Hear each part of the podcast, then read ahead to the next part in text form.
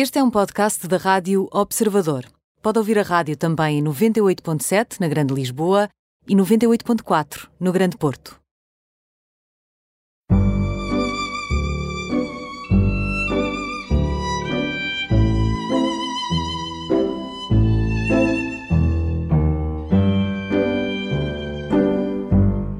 Bem-vindos ao programa Imperdíveis, hoje com Zé Pedro Gil, 49 anos, casado, três filhos, músico, mas também um businessman. É inteiramente músico e inteiramente businessman, que é, é raro. Uh, licenciou-se em Comunicação Social e no mesmo ano em que se licenciou fundou o ateliê 3H e dedica uma parte importante do seu trabalho à construção de marcas e ao seu envolvimento com o público, sobretudo através da arte e da música. Começou a estudar música aos 11 anos, terminou o curso de guitarra no Conservatório Nacional de Lisboa e trabalhou na produção de vários projetos artísticos com pessoas extraordinárias como Bernardo Sassetti, Pedro Joia, Maria João Carminho, Mato Grosso, entre muitos outros. Bem-vindo, é Pedro Gil. Uh, gostava de começar Olá. Uh, gostava de começar por esta, por esta personalidade que é tão business como músico. Como é que uma pessoa conjuga isto? Eu acho que são tudo uh, coisas que se foram serzindo ao longo do tempo. Quer dizer, eu sempre tive uh, uma ligação à música visceral e a dado momento da minha vida lembro-me perfeitamente de ter imenso medo de perverter essa visceralidade e esse lado de imensa paixão por, por ter que ganhar dinheiro. Isso sempre foi uma coisa que me afligiu mesmo muito. E, e, pensei que se calhar o melhor era estar assim em dois mundos diferentes que me permitissem continuar romanticamente a olhar para a música como eu uh, sempre, sempre a senti. Uh, é claro que isto é um bocadinho. Uh, foi difícil, houve períodos de grande, de grande angústia em que eu não sabia em que ponte uh, haveria de estar, uh, e nem sempre tive essa certeza, devo dizer, enfim, àqueles que nos ouvem, que não sei se é a melhor escolha, portanto não tenho disto... Qual delas, a música ou... ou não, não sei se é a melhor escolha, esta, esta, ideia de, de alguma maneira... Uh, Tentar calibrar as duas. E, sobretudo, esconder este, ou, ou isto é, não vencer esse medo. Eu tenho três filhos e realmente todos estudam música dos 5 aos 15, portanto é uma coisa bastante divertida. E, e, a minha filha mais velha está exatamente nessa ponte entre, entre a medicina e a música, e ainda ontem ao jantar tínhamos exatamente essa conversa e eu que lhe disse, a dado momento ela disse, pai, mas desculpe lá, mas então porquê é que eu não posso estar nos dois lados? E eu uh, fiquei um bocadinho sem chão, porque bom rigor foi aquilo que fiz, e... Isso é legitimidade também, não é? No fundo... É, porque, é que, porque é que eu não posso fazer o que o pai faz? Sobretudo, e eu acho que é importante dizer, sobretudo porque é um homem de sucesso nos negócios, de muito sucesso, e um homem de sucesso na música.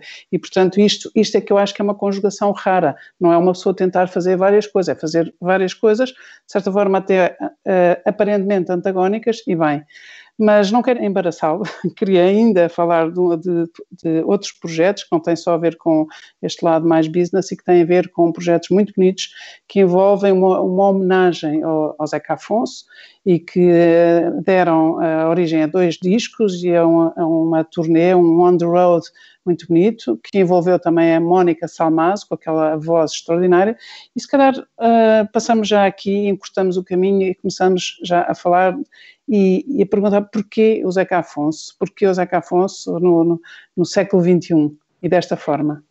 É uma maravilhosa pergunta. Na verdade, eh, digamos que não é fruto do acaso. Eu tinha uma relação com, com a música e com o trabalho do José Afonso muito, eh, muito particular, porque embora tenha começado a tocar muito novo e fiz muitos concertos, toquei com os romances na primeira fase da minha vida, logo muito novo, com 15 ou 16 anos, depois com a Falda Veiga, por isso sempre muito próximo da música, digamos, popular portuguesa. Um, a música do José Afonso sempre me intrigou muito e talvez tenha sido o único compositor-autor com quem tomei contacto durante o meu período de estudo no Conservatório. Uh, Recordo de um professor de composição falar uma vez sobre uma das melodias mais maravilhosas que alguma vez construiu, uh, enfim, na música portuguesa, em particular uh, nesta música popular, que se chama Redondo Vocábulo e que nós tivemos a sorte de, gravar, e de mostrar como é que era possível, como era possível alguém que não tinha nenhum tipo de escola, porque essa é a história do José Afonso, uh, tinha construído uma melodia de uma complexidade, de uma beleza, de uma lisura uh, absolutamente extraordinária. Portanto, fiquei sempre com esse lado e eu pertenço a uma geração em que uns podiam e outros não podiam ouvir o José Afonso. Eu lembro muito bem de ter várias pessoas amigas cujos pais diziam muitas vezes isto não entra cá em casa. Enfim, eu sou ainda dessa, uh, dessa geração. Uh, como o pai dizia, eu nasci sempre um bocadinho velho, quer dizer, já nasci velho e fui estando muito perto dessas pessoas, talvez fossem um bocadinho mais velhas do que eu, mas, mas fui ouvindo isso. Mas, mas Zé Pedro, mas em sua casa ouvia-se Zé Afonso? Hum. Em minha casa, felizmente, ouvia-se tudo. Uh, isso é uma grande sorte e é um, um, legado que tenho que agradecer aos meus pais, naturalmente. Uh, mas recordo-me perfeitamente de, a dado momento, ter amigos que ouviam em pequenos saraus, eh, eu por vezes agarrava na, na guitarra e cantava uma canção de Malar, estou-me a lembrar perfeitamente, e chegava a ouvir, mas de quem é que é isso? Aquela coisa maravilhosa que é Dorme meu menino, bom, isto é José Afonso. José Afonso, mas José Afonso não é aquele tipo da cantiga, uma, ah, não, isso, isso já não é o José Afonso, é o Adriano Corredor. E depois o José Afonso tem um património lírico, poético e musical que está muito para além do homem político que existe e do cantor-autor de intervenção que todos nessa altura conheciam e que ficou guetizado nesse capítulo. E muito rapidamente gostava e quero dizer que ele ficou absolutamente dentro desse espectro e, e, amargurado com isso mesmo. Portanto, ele morreu muito novo, como se sabe, com uma esclerose lateral amiotrófica, um, e morreu amargurado porque, em primeira mão, a grande maioria das pessoas não sabe sequer, ele nunca sequer foi militante de nenhum partido. Aliás, tinha uma frase, muitos dele, que dizia: O meu comitê central sou eu uh, uh, e bom, isto para dizer que todo esse património uh, mais, mais lírico-poético me interessou sempre muito. E foi assim que nasceu esta vontade de revisitar esse. Que maravilha. Oh, oh, Zé Pedro, eu, eu quando ouço cantar à capela qualquer coisa muito bonita, apetece pedir para cantar mais qualquer coisa. Cantar só mais um bocadinho, mas estamos em rádio. Ai, Há alguma coisa à capela que possa vir nesta linha e que possa vir nesta, nesta lógica? Há imensas coisas, mas, mas, é uma coisa assim dura, porque tenho que ir aqui ao piano ver uma tonalidade minha, porque posso errar. Ser. Sei lá. Sei lá. Velha da terra morena. É lindo isto, não é? Não, mas é, é muito... lindo, é lindo. Então, então, e posso pedir para ouvirmos uma faixa do. Ah, claro, isso acho muito bem. Acho que esta então... mesmo, pode ser mesmo esta. então, então vamos ouvir esta, mas gravada, pode ser? Pode, claro. Dorme, meu menino, a estrela d'alva. Já a procurei e não a vi. Se ela não vier de madrugada, outra que eu souber será para ti. Outra que eu souber será para ti.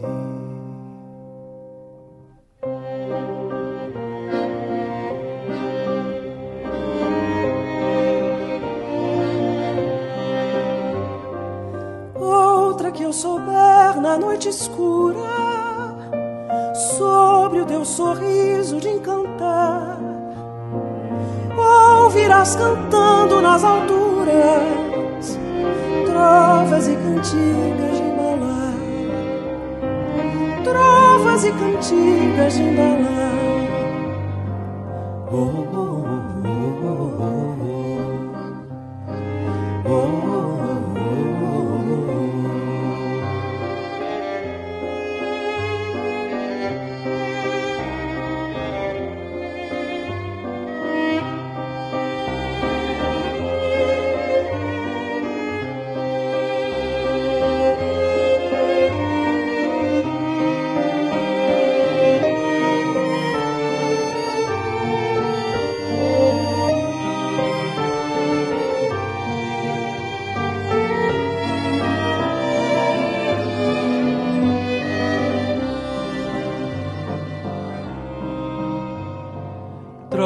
e cantigas muito belas, afina a garganta, meu cantor.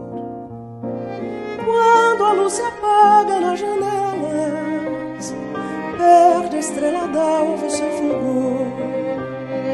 Perde a estrela d'alva o seu fulgor. Oh,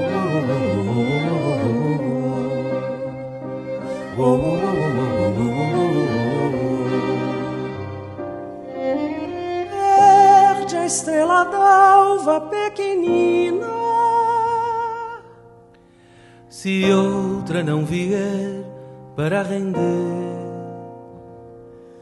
dorme que ainda noite é uma menina. Deixa vir também adormecer. Deixa vir também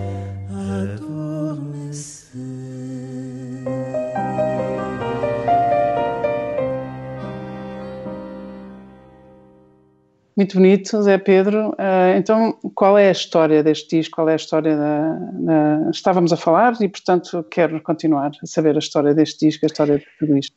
E então, nessa altura, houve assim, em 2015, eh, eu tinha desafiado o Emanuel de Andrade, que é um grande compositor, autor e um super arranjador, é um, ele tocou com o Sérgio Binhanos, enfim, um, e é uma pessoa que, por quem eu tenho enorme respeito como ser humano e como músico, e eu desafiei, nós tínhamos feito um trabalho para crianças uh, sobre, sobre a história de uma gota d'água, sobre a história do ciclo da água, que enfim, que já fizemos 50 e muitos concertos agora com a Catarina Furtada, uma coisa que fizemos os três, que é muito bonita, e ele tinha feito uns arranjos para, para quarteto de cordas, enfim, para um decateto, porque havia quarteto de cordas, fagotes e tal. Disse, pô, Manuel, porquê é que não revisitas o património uh, do José Afonso, este lado mais lírico, poético, se quisermos, e também muitas vezes menos conhecido, uh, neste contexto que eu nunca tinha ouvido ninguém visitar dessa forma mais... Uh, generosamente o, o Rui Neri, quando apresentou o nosso disco, foi um privilégio, disse que uh, era, era, era uma espécie de releitura lírica do, do património do, do, do, do, José Afonso. Pronto. E, e, no fundo ele lançou-se sobre essa tarefa difícil, exigente e de algum modo arriscada, e, e, pronto. E eu nunca tinha pensado em cantar, eu tinha pensado num grande amigo um, que, que, com uma, uma longa história a cantar José Afonso, mas entretanto, não sei por que razão, um, o Emanuel disse: mas experimenta lá só para experimentarmos os arranjos e tal. E eu comecei a cantar, a cantar, a cantar, e bum, e gravámos o disco. E foi assim. Mas é Pedro, mas isso é que nem sequer é modéstia. Eu, eu conheço há, há muitos anos e conheço ouvi-lo tocar a guitarra portuguesa, a guitarra clássica, piano, a cantar, e sempre achei que era uma voz maravilhosa e que parecia que nunca mais revelava ao grande público. Havia um público, havia vários públicos que conheciam, uh, uh, que o tinham ouvido cantar, mas uh, o grande público não conhecia, até, até à Estrada Branca e até este, este, estes, estes dois discos. E, e, a minha pergunta sempre foi, uh, porque é que essa descrição com os próprios dons e talentos não é, musicais, uh, porque é que primeiro isto existia e depois, como trabalhou com de facto, monstros sagrados ou lendas vivas da música, e estou a falar do Bernardo Sassetti, do Pedro Joia e todos os outros que, que já que já falei, uh, pergunto-me se, se, achava que, de certa forma, uh, não era ficar, uh, não queria arriscar dar esse passo, ou não queria dar um passo em falso? Ou... Eu acho que isso, a propósito ainda do início da conversa, é uma, é, é uma, é uma questão que para mim ainda hoje me causa alguma alguma perplexidade, porque eu estou tão contente de ter dado esse passo verdadeiramente, Imagino. Que, que pergunto, mas porquê é que isto não aconteceu? Em bom rigor, eu deixei de fazer concertos muito novo, por isso quando faço o estúdio deixei de tocar com uma falda, recordo-me de estar no conservatório ao mesmo tempo e de perceber que havia uma certa... não era muito compatível, por isso daí eu há bocado estar a dizer que esta ideia de ter um discurso com a minha filha que não é exatamente aquele que aqui transparece, ai que bom, que está em dois lados, eu estou muito feliz com isto, em bom rigor, no fundo, consegui sempre ter esse lado visceral com a música e nunca beliscar eh, aquilo que eu entendo ser mais importante em mim, em prol de uma necessidade básica que é todos nós que temos que comer. Estava, estava, muito escondido. Estava Mas muito... isso tem a ver com a expressão. Foi preciso desocultar, ou não? Isto tem a ver com várias coisas. A primeira, talvez por isso, eu tive muita sorte, trabalhei com, quer dizer, com o Mário Lajinha, com o Bernardo Sassetti, com uh, todos esses personagens, com o Vasco Pista Azevedo, que são enormes músicos, e às vezes há uma certa uh, ideia de que nós deveríamos estar no nosso canto e continuarem eles aquele belo caminho. Não escondo que eu acho que Portugal tem uma característica muito peculiar uh, que o, o Zé Cardoso Pires uma vez reduziu numa conversa que teve com o João Lobantunes e que quando eu entrevistei ele me disse, uh, a propósito de um livro que ele tinha escrito, se chama Sobre a Mão e Outros Ensaios, de, quem, de que eu gosto imenso, e eu perguntei, professor, como é que se é um grande neurocirurgião, um escritor com este lado, que se ganha o prémio Pessoa, enfim. E ele disse-me, pois, olha, o Zé Carlos Pires, quando eu lhe mandei a primeira prova do livro, telefonou-me logo a dizer assim, João, estás tramado. Em Portugal ninguém perdoa quem faz uma coisa bem, quanto mais duas. um, e há um bocadinho esta ideia, eu como estive muito próximo de músicos que uh, entregam nove horas por dia ao instrumento, a um instrumento, não é? Sentia sempre que era preciso ter uh, algum pudor em relação a isso e que aparecer. E aí, e aí, porque também tinha que dar, se calhar, oito ou nove horas para ir ganhar dinheiro, fazer o seu negócio e sustentar a sua família, não é? Pai de três filhos e casado. Mas, uh, não é? Era, era esse também o pudor, ou seja, eram eles que eram grandes músicos e uma pessoa que fica na retaguarda, ou na sombra, ou no backstage, e ao mesmo tempo também porque tem que estar on duty, mas no outro lado. Eu, eu, acho, eu acho que hoje, quer dizer, isto não é assim tão diferente. Tenho mais tempo para a música, é verdade, hoje. Enfim, organizei as coisas dessa forma. Mas eu percebo que hoje tenho uma leitura diferente. A idade uh, e talvez esta experiência de vida deu-me. Uh, nestas conversas nós agora estamos a montar do Catulá, o Sérgio Godinho no outro dia dizia, uh, porque vai agora lançar enfim, um novo trabalho com coisas diferentes, não importa, porque, um, dizer, eu sempre metia em tudo sem medo nenhum, quero lá saber do que os outros pensam. E eu tive é muitos é anos. Caso? É o seu caso, não? É, não é o meu caso de todo, mas eu passei, de, se calhar, muito tempo preocupado com aquilo. Será que é legítimo? Será que eu posso. Um... Eu, outra pergunta que eu que trago é comigo e que acho que também nunca verbalizei desta forma, até por pudor e por, por muita cerimónia, é será que só depois da morte do Bernardo Sassetti, que era como um irmão para si e para o Mário Lajinha, e vocês realmente havia vários trios, nós vimos o trio de piano também uh, com Pedro Mestre. Exatamente, com o Pedro Burmester, mas vocês tinham uma relação de irmãos, uh, vocês os três, o Mário, o Bernardo e, e, o Zé Pedro.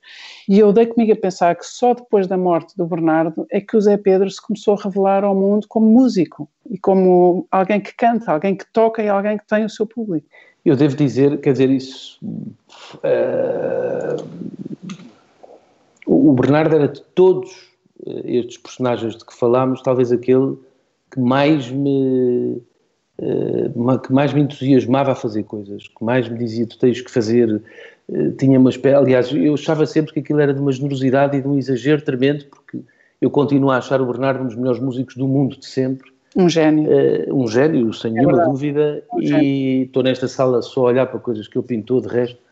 E, e, e, portanto ficava sempre muito contrito, não percebi muito bem se aquilo era um ato de amizade e de generosidade, e de, uh, mas houve muitas vezes que, que, que, me deixou até de lágrimas nos olhos e dizer Zé, tu tens que cantar, tu tens que fazer, portanto não, não, acho que não foi ele nunca que me impediu uh, em vida de avançar, bem pelo contrário, ele sempre foi um grande entusiasta um, e por isso, enfim, o facto de ter desaparecido, mas pensei muito, pensei mesmo muito nele, pensei muito nas palavras dele, naquela ideia, é preciso fazer aquilo que se sente e que se quer fazer. Quando eu perguntei isso também, do foi preciso ele não estar fisicamente connosco, embora ele fique para sempre connosco, mas quando perguntei, quando fiz a pergunta, tinha muito a ver com foi preciso ele não estar cá, para dar o passo quase em homenagem a ele, quase em honrar a memória dele, quase honrar este entusiasmo que ele punha, esta certeza que ele tinha de que o Zé Pedro tinha que cantar e tinha que se mostrar ao público. Eu acho que isso, eu acho que isso eh, tem qualquer coisa de, de, de embora eu tenho muito medo de, de, falar, eu tenho, tenho muita, quer dizer, não é muito medo, tenho muita dificuldade de, é uma coisa que, enfim, não, não enfim, é difícil, mas uh, é muito curioso porque eu, em todos os concertos até hoje, depois eh, de ter feito o disco em 2015, há sempre uma canção que eu faço uh, em homenagem ao Bernardo, sempre. Hum. E, e, o que quer dizer que porventura isso é uma grande verdade, não é? Quer dizer, há qualquer coisa aqui de, de, de... ligação entre eu, eu, eu, dou homenagem acho excessivo eu não sei se tenho talento para fazer uma homenagem ao Bernardo quer dizer mas seguramente de, de, de saudade e de, de um, continuar ligado profundíssima amizade isso eu não tenho nenhuma dúvida e continuar ligado sim sim sim continuar ligado claro. então se calhar saímos aqui desta parte com uma música dessas músicas que escolhe ou que escreveu e que canta uh, para o Bernardo pode ser Claro.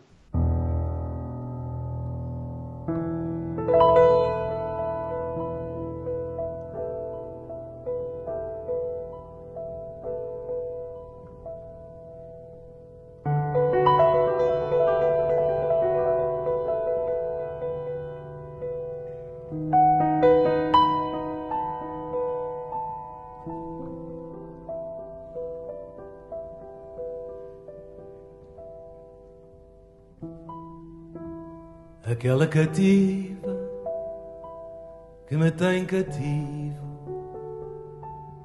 Porque nela vivo, já não quero que viva. Eu nunca vi rosa em suaves molhos que para meus olhos fosse mais formosa.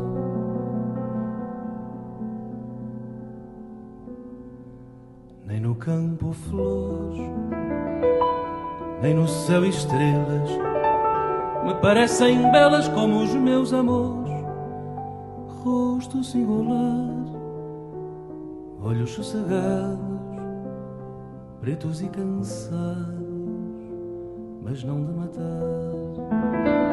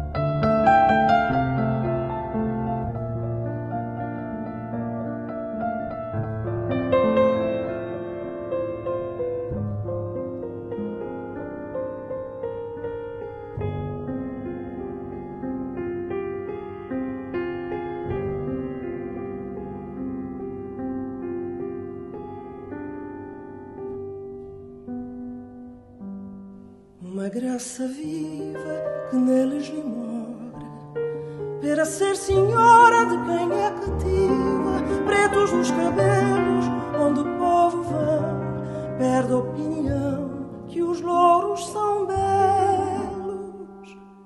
Pretidão de amor, tão doce a figura, que a neve lhe jura que trocar a cor leva a mansidão que o siso bem parece estranha, mas bárbara não.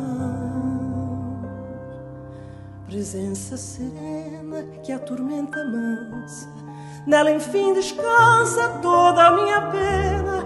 Esta é a cativa que me tem cativo, e pois nela vivo, é força que viva. Campo flores, nem no céu estrelas. Me parecem belas como os meus amores, rosto singular, olhos sossegados, pretos e cansados, mas não de matar.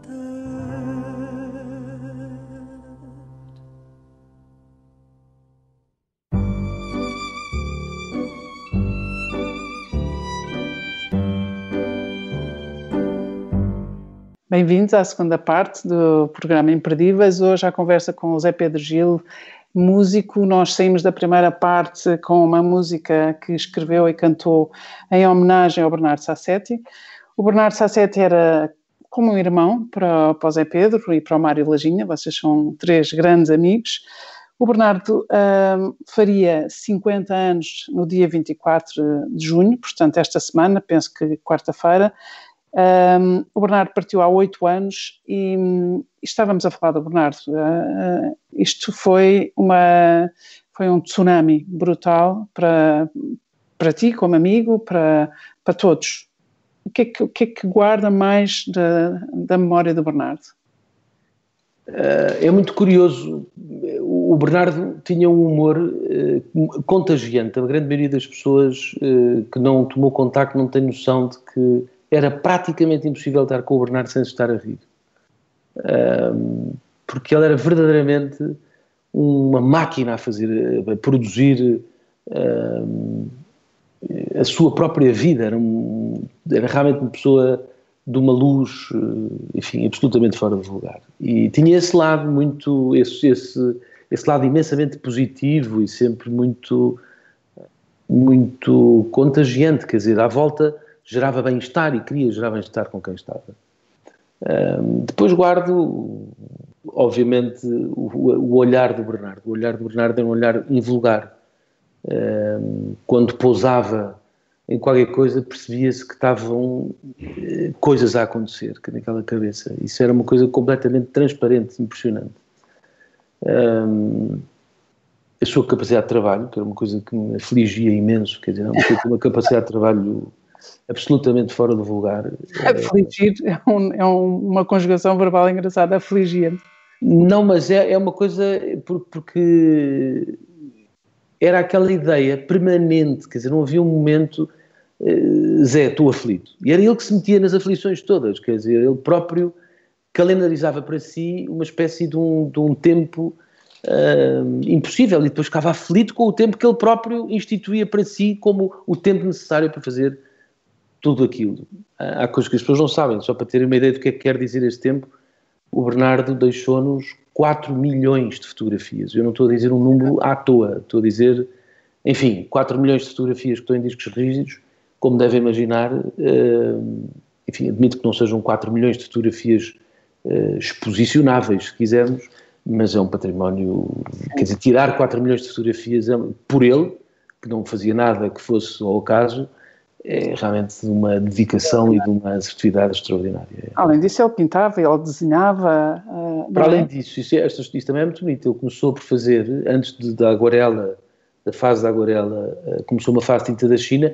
Ele começou isso quando tocou pela primeira vez com o Mário uh, na Gulbenkian, em que ele fazia aquela fuga que o Mário escreveu para dois pianos, era tão difícil que ele precisava de. Ele, ele tinha uma. uma, uma ele, ele, ele fazia a tinta da China com, com, com rotrings, não sei se as pessoas se lembram, que é uma rotring, aqueles aparos muito fininhos, e então ele dizia que aquilo era o seu lexotan e ia descontrair do estudo para uma coisa que é um trabalho absolutamente chinês, no sentido figurado, aquela coisa muito pequenininha, muito miudinha, uh, que cria igualmente perplexidade. Como é que uma pessoa descontrai a fazer uma coisa que se erra meio milímetro, vai um quadro gigantesco, e ele lá estava naquela sua paciência como se estivesse, como se estivesse a, a, a, costurar, quer dizer, como se estivesse. Uh, isso era extraordinário. E depois disso vieram outras fases. A fase do óleo, mas ele sempre muito cético em relação a essa dimensão. Ele diz que fazia tudo isso para se, para se libertar e nunca teve a verdadeira noção da, da da, da, de uma certa verdade artística que, eu sou suspeito, mas hoje é unânime, toda a gente acha que a qualidade da sua música é a qualidade da sua obra plástica, é. não dúvida sobre isso. Exatamente, tudo superior, tudo superlativo, de facto. E tem duas filhas que também são extraordinariamente talentosas, não é? A Maria Eleonor também é, tem, é. são multitalentos e isso também é, não deixa de ser extraordinário. A marca uh, de um pai e de uma mãe, certamente, que também é uma mulher, a Beatriz Batarda também é uma mulher cheia de talentos e, portanto, é uma conjugação também muito feliz. Um, e por falarmos em filhos e nesta relação também familiar, queria voltar um bocadinho atrás aos seus próprios filhos, uh, o Zé Pedro é uma pessoa que às vezes pode ser apanhado no trânsito, no carro, de vidros fechados, a dirigir uma orquestra com os seus três filhos no carro. Eu já vi isso, porque uma vez cruzávamos ali em, ao pé dos pastéis de Belém, e eu reparei porque era alguém que estava a dirigir uma orquestra, e aquilo, aquilo esse, esse, esses movimentos dos braços chamaram-me a atenção, eu depois percebi, ah, claro, tinha que ser alguém como o Zé Pedro. Uh, como, é que é esta, como é que é esta vida de família com tantos músicos em casa, uh, porque estes grandes músicos de quem temos falado vão a casa, tocam em casa, o Zé Pedro canta, o Zé Pedro toca, os seus três filhos uh, aprendem música. Como é que, o que é que vocês fazem? Uh, como é que conjugam isto tudo? Eu, eu, agora estamos numa fase um bocadinho assustadora, porque eu devo dizer que são três filhos que de facto estudam músico, música, um pai que hoje está muito perto todos os dias com a música Uh, e uma mãe que é médica cartesiana e, portanto, que já se rendeu por completo. Uh, pela primeira vez ouvi dizer anteontem, uh, a minha filha Sofia dizia dizia-lhe, pronto, que se ela quisesse, que achava que ela devia voltar atrás, porque, porque se calhar esta coisa, a única coisa que, que haver fazer, entregar, que entregue uh, derradeiramente é a música, e portanto se calhar a matemática está a ser excessiva, enfim, já se está a começar a perceber ou seja, a, a, mãe médica já disse à filha que se calhar também pode ser médica em música, se vai entender. Não, não, não, não. Pela primeira vez vejo a dizer que se calhar mesmo melhor, por isso há assim uma espécie de, de, de, de está-se tudo a converter. E eu já estou a ficar um bocadinho assustado com isso, bem entendido, não é? Ok, ok. Uh, que instrumento é que, que os seus filhos, que os vossos filhos aprendem? Os meus três filhos começaram a aprender violoncelo, porque Maravilha. eu achei, uh, com três anos, todos com três anos, porque eu achei que era um instrumento de abraço e essa relação com o som e com a música um, e com os instrumentos é uma relação que a mim me interessa particularmente. A ideia dos instrumentos estarem distantes no início um, da vida de, um, de uma criança uh, acho que não ajuda a que se crie relação. E o, e o violoncelo realmente é um instrumento de abraço e de toque e sentem-se as vibrações nas pernas e tal. O violino também é, de alguma maneira, mas eu acho que é mais exigente do ponto de vista físico e, e do ponto de vista auditivo, para mim seria mais duro, porque o som é mais agudo e quando, enquanto aquilo não está, é um sofrimento enorme. Uh, permanecem no, no violoncelo, eu acho muito, Sofia, bonita, muito bonita a expressão um instrumento de abraço, é muito bonito. É, é, não sei se é uma expressão técnica, porque eu não sou música, ou se, não, é, se é sua. Saiu-lhe. Saiu, saiu, sim. uh, a Sofia continua a estudar violoncelo e justamente por isso estamos a ter esta conversa, porque se chega aqui a uma idade em que é muito difícil uh, fazer duas coisas muito bem. Portanto, uh, outra vez, retomando aquele início, uh, eu acho que, apesar de tudo, tive muita sorte, mas também muitas angústias e não apostaria por certo em convocar um filho meu para entrar num caminho idêntico àquele que eu passei, porque teve vários momentos que são difíceis, porque Estamos a, a falar, para quem não nos ouviu, para quem não nos ouve desde o princípio, estamos a falar de alguém que é um homem de negócios e é também um músico, e tudo isto inteiramente. Ou seja, dividido, mas cada parte é inteiramente. Intermitentemente, às vezes. e nessa intermitência, muitas vezes sofre-se. E eu acho que quando se atinge um determinado nível, fundamentalmente como instrumentista, essa compatibilidade é muito difícil. E é cada vez mais difícil eh, quanto mais a idade avança. Portanto, eu acho que resolvi, em todo o caso, muitas questões, questões técnicas cedo, que me permitiu depois, no fundo, ter este hiato e recuperar mais tarde. Mas se não tivesse feito isso tão cedo, seria difícil depois uh, montar esse setup. E é por isso que digo que em relação à minha filha é preciso cuidado e expliquei-lhe que se ela quiser continuar, se calhar melhor é Fazer qualquer coisa primeiro só, só uma coisa e depois voltar à outra Sim. e eventualmente conjugar. Mas é Pedro, uh, gostava de voltar à música, à sua música, gostava de voltar aqui ao caminho, a, este, a esta estrada branca, a tudo aquilo que tem sido uh, esse, esse, esse, percurso. Uh, a Mónica Salmaz, como é que se conheceram? Ela tem uma voz maravilhosa, as vossas vozes casam de maravilha. Gostava de ouvir mais músicas suas nesta segunda parte e, e de ouvir falar também deste projeto que está a ter agora online neste tempo de pandemia. Deixa-me só dizer, porque senão o meu filho Manuel vai ficar ofendido, porque deixou de tocar violoncelo e passou a tocar piano. Ah, muito Portanto, hoje é, toca piano e está no outro clube a estudar, todo contente. O António, mais pequenino, continua a tocar violoncelo. E o António, uh, tem 5 anos, 6 anos? 5, tem 5. Tem cinco. Maravilha, portanto, continua abraçado ao seu violoncelo. Continua abraçado ao seu violoncelo. Ainda maior do que ele próprio. é um bocadinho. é isso. Um, a minha relação com a Mónica. A minha relação com a Mónica começa quando eu uh, estava a iniciar um projeto que um dia de acabar, de homenagem ao Chico Buarque. Agora, isto até parece estranho, porque depois existiram tantas coisas de homenagem ao Chico que parece, ai, mais um. Mas não, isso ainda era com o Bernardo. Nós ainda chegámos a tocar juntos Chico Buarque. E eu queria mesmo gravar, e depois gravei algumas coisas com o Mário Lojinha, com uns arranjos maravilhosos. E gravei também com o Pedro Jó. E o Pedro, às tantas, disse-me: estás a fazer uma coisa uh, em homenagem ao Chico, tens que ouvir o melhor disco de homenagem ao Chico Buarque que acaba de sair, feito pela Mónica Salmaço, que eu não fazia ideia quem era, chamado Noites de Gala. E eu ouvi o disco e foi amor à primeira vista mesmo. Eu fiquei de quatro pensando, não é possível. Era ouvista. Não, exatamente, amor à primeira ouvista, exatamente. E pouco tempo depois, a Mónica veio fazer um concerto que foi um, na Culturgeste eh, e feito por ocasião do centenário do, do Vinícius, em homenagem ao Vinícius, com o repertório do Vinícius em trio, e eu fui ver esse concerto. E fui com o Mário, curiosamente. E chegámos ao fim, bem, eu chorei o concerto inteiro, fiquei completamente rendido, e fui com o Vasco Pista Azevedo, o maestro. Um, e, e, e, chegámos ao fim, e nós tínhamos o, Vasco, porque era muito amigo de uns grandes amigos deles, hoje em dia somos todos muito amigos, isso tem muita piada, o Mário, porque tinha conhecido a Mónica, e fomos cumprimentar aquelas coisas de cortesia que se fazem sempre no fim dos concertos. Sim, exato. Uh, bom, e eu, bem, eu estava completamente uh, rendido. Considerado e rendido. De tal modo, este, este concerto acontece, imagina numa sexta-feira, esta história tem alguma graça, na Culturgeste, e eles davam dois concertos em Portugal, um na Culturgeste e outro no auditório em Castelo Branco. No dia a seguir, sábado. Eu acordei e disse cá em casa, eu vou a Castelo Branco. Eu não aguento não ouvir mais isto. Telefono ao Vasco este Azevedo e disse, ao Vasco, ouve lá, nós temos que ir voltar a ver. Tu estás maluco, não sei, pá, mas realmente tens razão. Bom, foram as duas famílias inteiras para Castelo Branco. Quando eles chegaram ao fim do concerto, nos viram outra vez a ver a mesma coisa, não queriam acreditar. Isso é muito bonito. Dormimos todos no mesmo hotel por acaso. E no dia a seguir fomos passear para Monsanto. Eu fui mostrar Monsanto e tal. Bom, e ali nasceu um, um início de relação muito bonita que, que... No fundo, ali nasceu também o disco, não é? E ali nasceu o disco, é verdade. Vocês, ali nasceu a vossa relação, a vossa amizade e, e de facto o chão para poderem depois percorrer é. nessa estrada branca maravilhosa. Podemos ouvir uma música vossa? Claro, não, então, isso eu acho qual? fundamental.